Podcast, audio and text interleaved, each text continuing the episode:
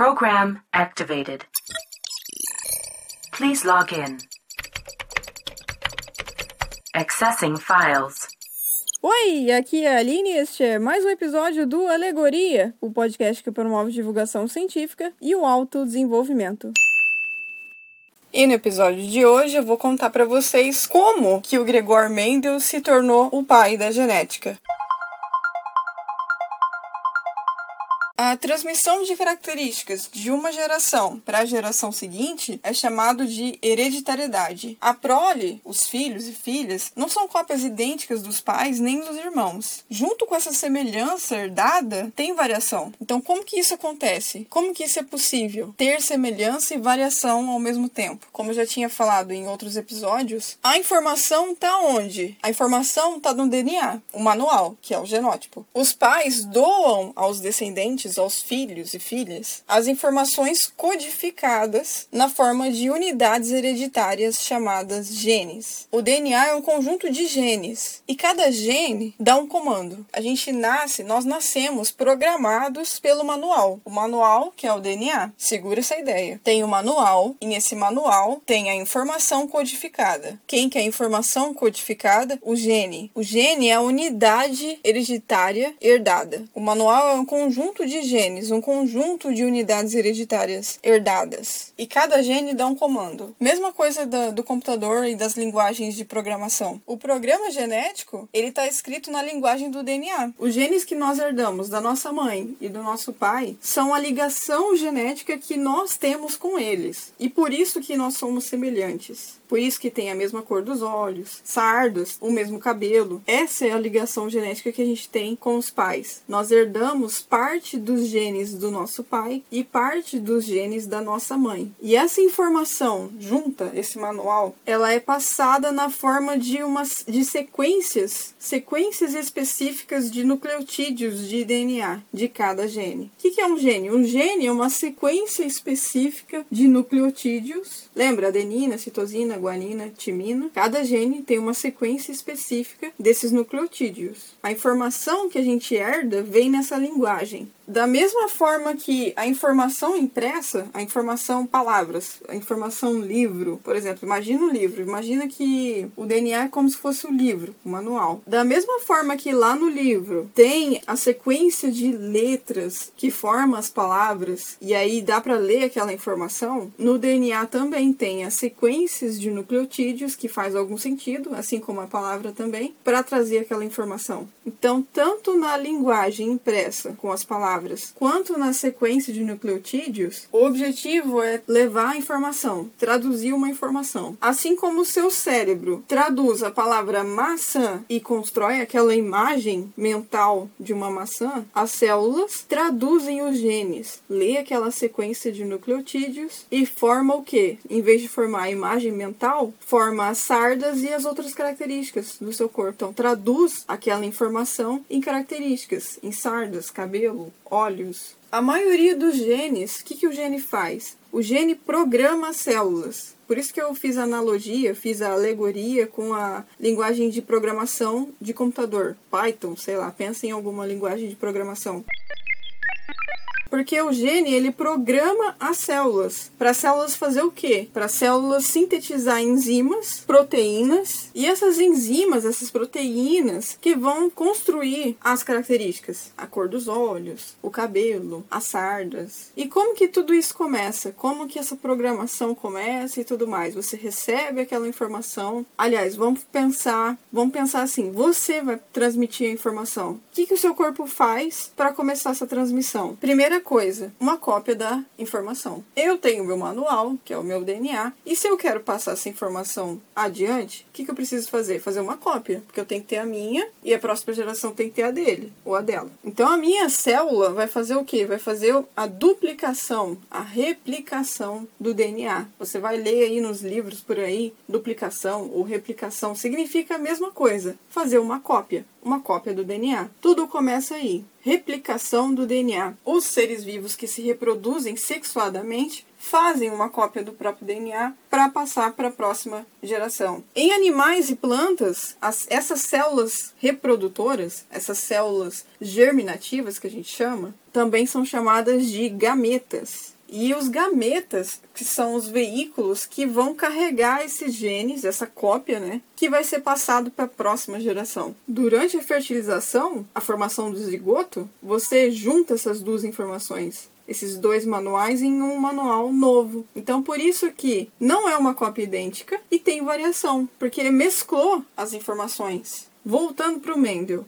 Um traço hereditário que varia entre os indivíduos, que pode ser passado para a próxima geração, como a cor, a cor das flores, é chamado de caractere. E cada variante desse caractere é uma característica. O caractere é a cor, a variante são as possibilidades daquele caractere. Então, o caractere é a cor, as possibilidades é, no caso da ervilha, cor roxa, cor branca. Recapitulando, e por que que o Mendel escolheu ervilhas? Primeiro motivo, fácil cultivo. Segundo, muitas sementes, produz muitas sementes, então tem um grande número de descendentes. Terceiro motivo, a flor é hermafrodita. Por ser hermafrodita, tem a possibilidade da autofecundação. Tem a possibilidade da fecundação cruzada? Tem. Então, como eu tenho as duas possibilidades de autofecundação e fecundação cruzada, o Mendel conseguia controlar essa reprodução. Era importante ter esse controle. Quarto motivo, a cor da semente ou é verde ou é amarela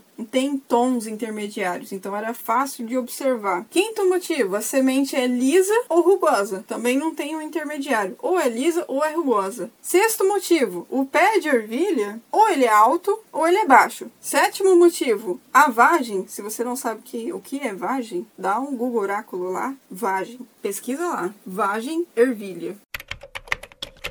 A vagem ou é lisa ou é ondulada, ou é verde ou é amarela. Não tem intermediários. Então, também, mais uma vez, é fácil de observar. Oitavo motivo: a flor ou é branca ou é roxa, ou é axial que tem no caule todo, sabe? Imagina o caule aí. Ou é terminal, só lá na ponta do caule, lá em cima, só tem uma flor lá na ponta do caule. E o Mendel, ele observou uma característica de cada vez. Ele levou muito tempo. Ele observou uma de cada vez, para ele não se perder, porque era muita característica. Se ele observasse tudo ao mesmo tempo, ele ia acabar se perdendo e aí o experimento ia pro brejo, né? Observe que, mesmo naquela época que eles não sabiam muita coisa, não sabiam sobre genótipo, fenótipo e tudo mais, gene, essas coisas, eles não sabiam nada sobre isso, mas mesmo assim, naquela época, com esse experimento, a gente já percebe que o Mendel já tinha uma noção de estatística, que é outra coisa que não tinha naquela época e surgiu junto com o Mendel. Por isso que a gente chama ele de o pai da genética. O cara é o cara mesmo. Você é o bichão mesmo, hein, doido? Lembra que eu falei que o Mendel foi lá para a Universidade de Viena e lá ele aprendeu a usar o método científico para desenvolver a pesquisa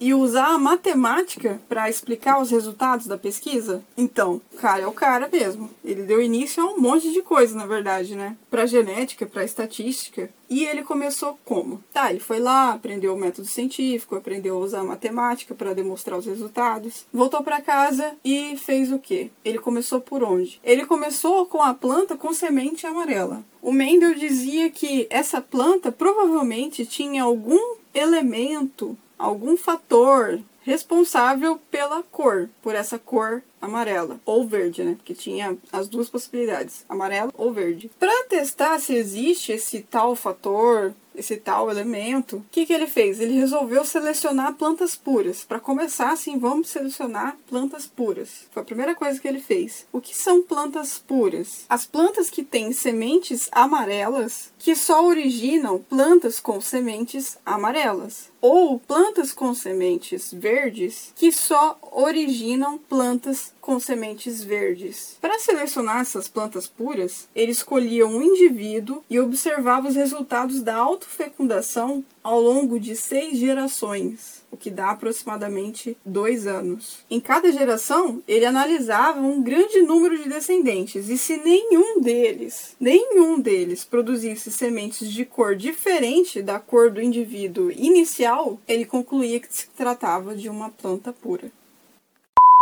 Tico, vamos dar uma dispersada? A Alexa não participou. Alexa, me dá um beijo. Isso seria contra as leis da robótica. Uia? Alexa, quer sair comigo? Obrigada, mas prometi a mim mesma que não me casaria até que Marte fosse colonizado.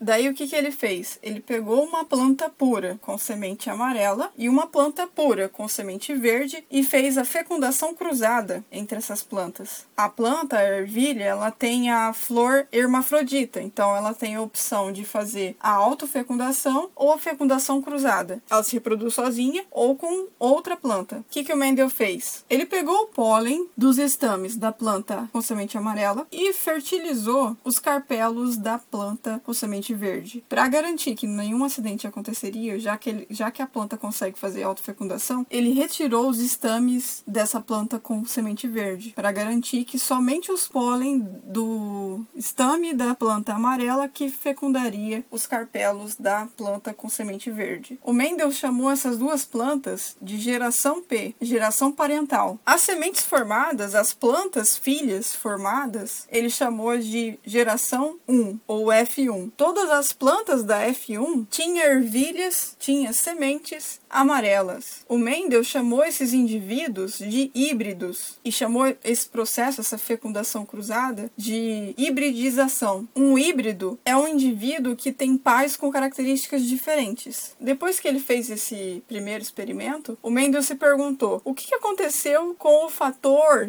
com o elemento verde. O que aconteceu com esse fator, com esse elemento verde, das sementes verdes? Daí ele continuou o experimento. O que, ele fez? Ele fez autofecundação entre híbridos de sementes amarelas, dando origem à geração 2, que é a F2. E essa autofecundação teve um resultado interessante. 75%, 3 quartos das plantas filhas tinha sementes amarelas e 25%, 1 quarto das plantas filhas tinha sementes verdes. Então o fator, o elemento verde reapareceu numa proporção de 3 sementes amarelas para uma verde. Assim, o Mendel concluiu que o fator para a cor verde não tinha sido destruído, ele apenas não se manifestava na presença do fator para a cor amarela. Com base nisso, ele resolveu considerar dominante a característica ervilha amarela e recessiva a característica ervilha verde. Então, recapitulando, revisando, ele selecionou as plantas puras, fez o cruzamento entre essas plantas puras, a fecundação cruzada. Essa fecundação cruzada dá origem aos híbridos. Aí ele pegou um híbrido e fez autofecundação e analisou a proporção para cada uma das características. E chegou a algumas conclusões interessantes que vai ficar para o próximo episódio. Espero que vocês tenham gostado do episódio de hoje. Não se esqueçam de nos seguir nas redes sociais e a Alexa,